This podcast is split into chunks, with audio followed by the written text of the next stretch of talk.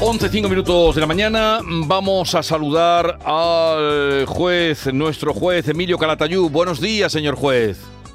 Hola, buenos días, don Jesús. Coño, yo me creía que ya estaba en el paro. Buenos días, Emilio. ¿Cómo, cómo que en el-. No, no quiero estar en el paro, señor juez. Me gusta mi Entonces eres trabajo. fijo discontinuo, tú eres fijo discontinuo, entonces. no, no, hombre, ya hay se que lo ver- pregunté el otro día. Pero hay que ver cómo me lleva la cuenta. Tuve que. Hombre, a ver, a ver. Tuve que hacer un desplazamiento mm, Ya. por obligaciones familiares.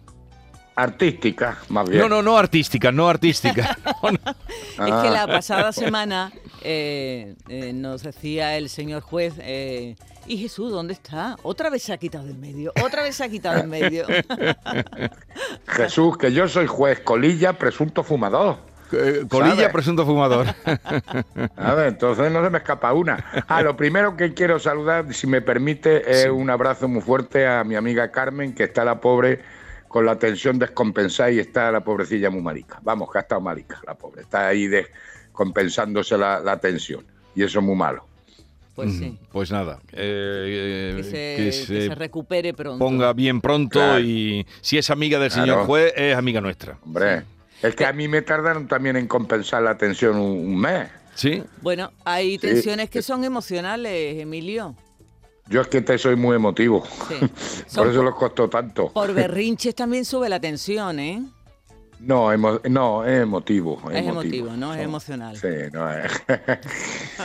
bueno, Bueno, eh, ¿qué tal está usted? Hace, hace ya 15 Bien. días que no hablamos, ¿está bien? claro, porque claro, pues mira, me has pillado casi. eh, acabo de cargar la pele porque hace un frío aquí de narices, ¿sabes? Ah, eh, eh, Granada. ¿Y usted eh, cómo lleva el frío? Bueno, eh, usted es de tierra de frío, de Zaragoza.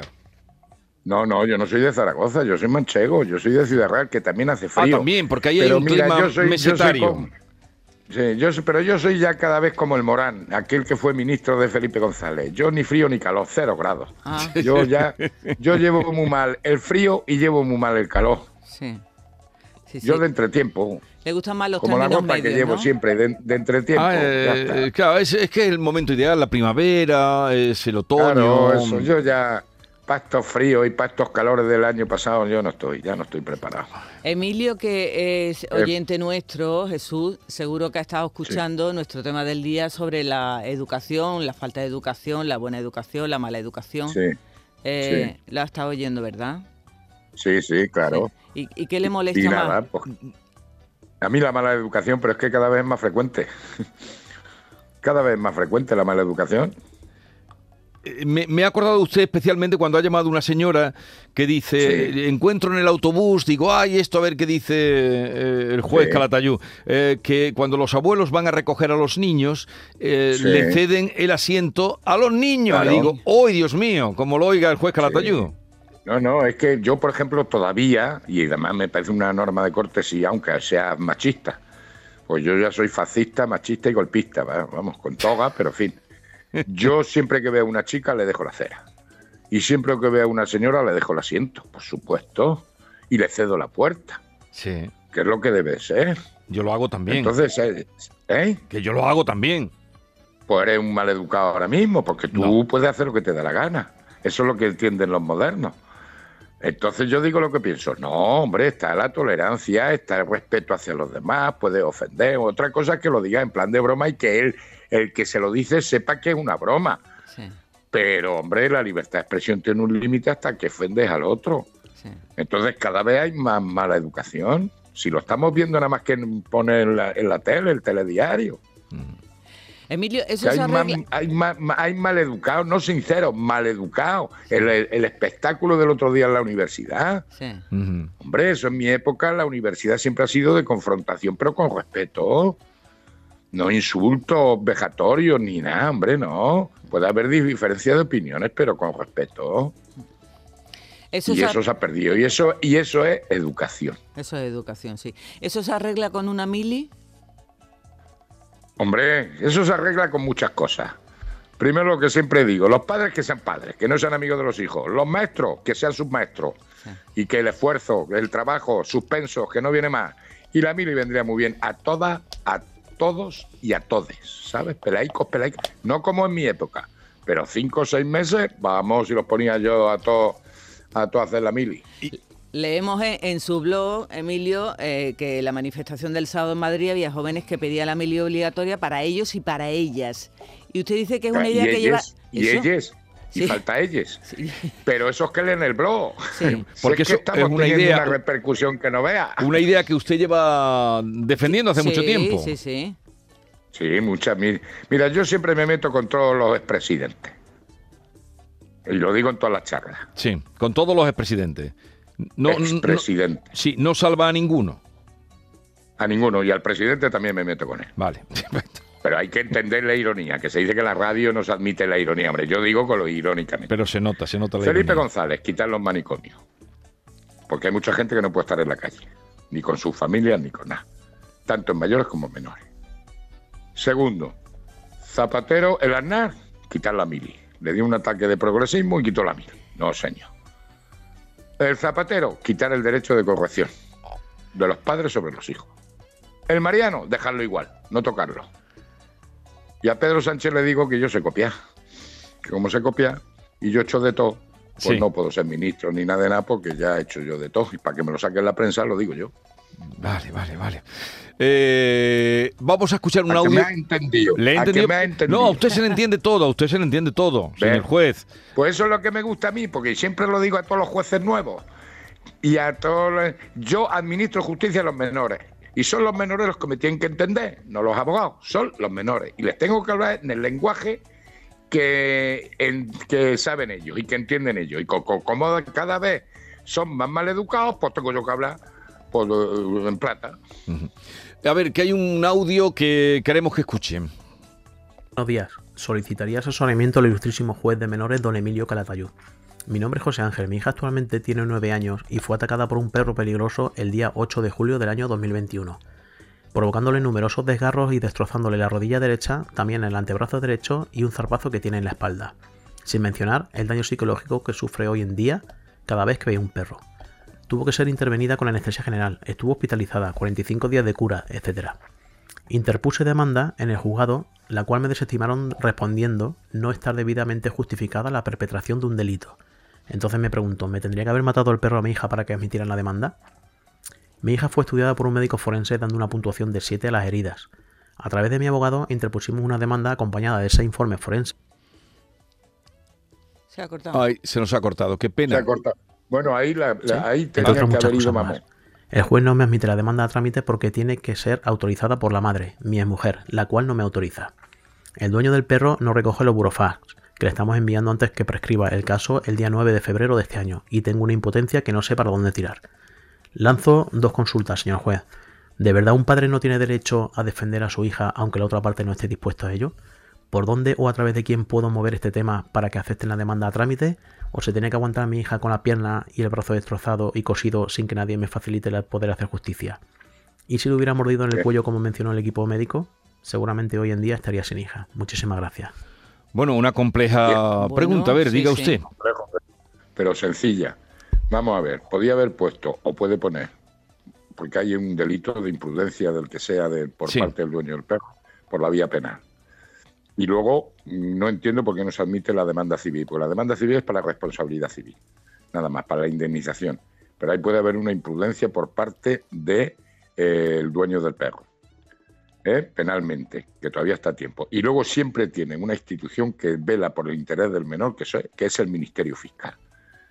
Tiene que hablar con el fiscal. Entonces su abogado, o bien que plantee, que vuelva a replantear el tema, pero siempre tiene que haber un fiscal en materia de menores o bien interponer una denuncia porque sí puede haber un delito de imprudencia.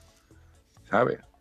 Entonces, que su abogado plantee una denuncia, si puede, si no se declara prescrito, que creo que no, pero desde luego puede acudir porque el Ministerio Fiscal puede suplir la, este vacío que puede haber.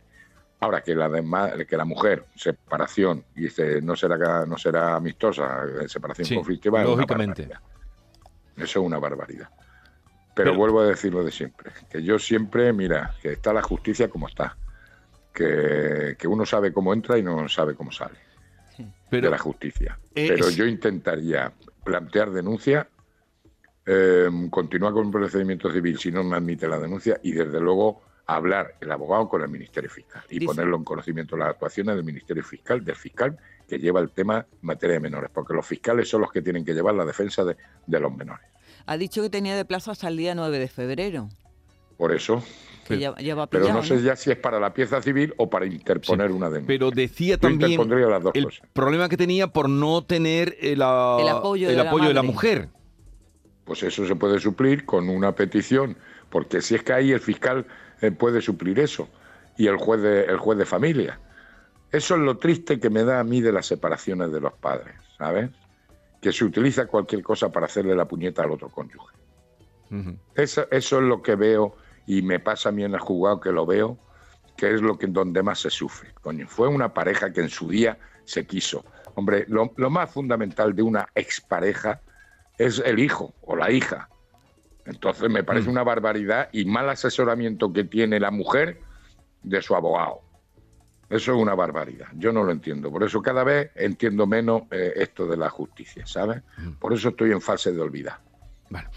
Un momentito porque llega nuestro compañero Fran López de Paz, editor de la Andalucía a las 2, el informativo de las 2 de la tarde de Canal Sur Radio, y es porque alguna noticia hay de última hora. Fran, hola, buenos días. Buenos días, Jesús. En estos momentos un hombre se encuentra atrincherado en un edificio del barrio de El Torrejón, en Huelva, amenazando con hacer estallar una bombona de botano.